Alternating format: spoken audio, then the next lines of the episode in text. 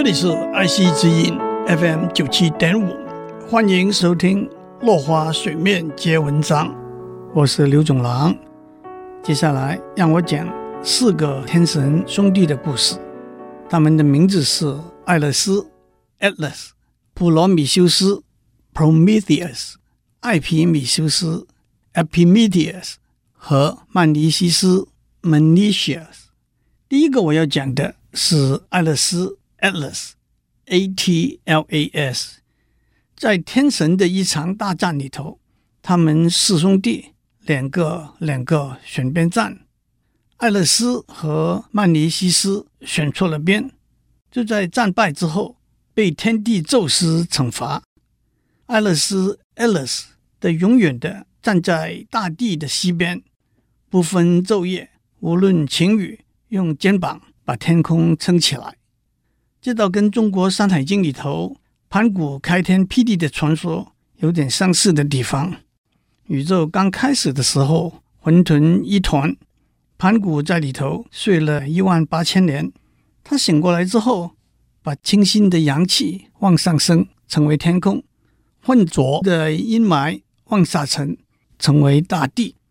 天每天上升一丈。地每天加厚一丈，盘古站在那里，把天撑起来，每天身高增加一丈，这样又过了一万八千年，天和地之间的距离变成九千里，盘古的身高也变成九千里了。讲到这里，我又得回过头来讲大力士海格力斯的故事了。在他要完成的十二项艰巨的任务里头，有一项。是要到由艾勒斯三个女儿看管的花园里头采金苹果。看守这个花园的又是天神泰方的另外一个儿子，这个儿子也是一条有一百个头的大蟒蛇。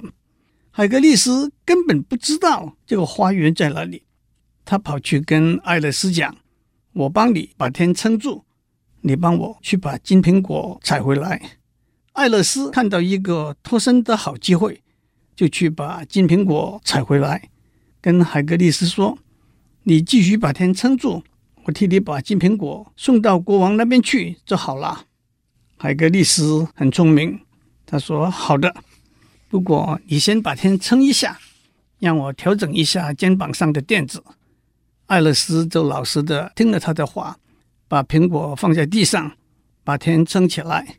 海格力斯把金苹果从地上捡起来，回到国王那边去了。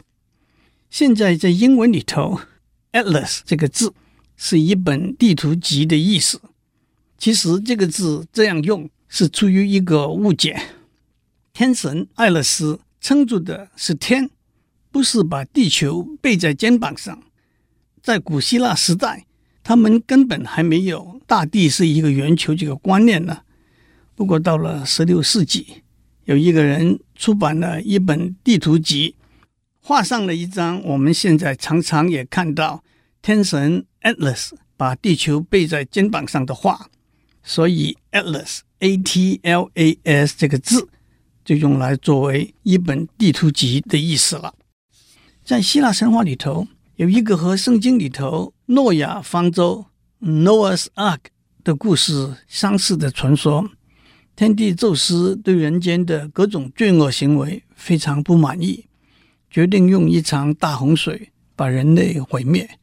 唯一生存下来的是普罗米修斯的儿子杜基里安 （Ducalian） 和艾皮米修斯跟潘朵拉生的一个女儿佩拉 （Pyrrha）。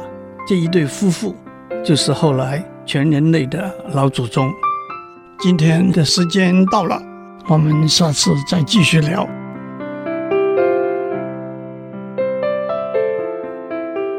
以上内容由台达电子文教基金会赞助播出。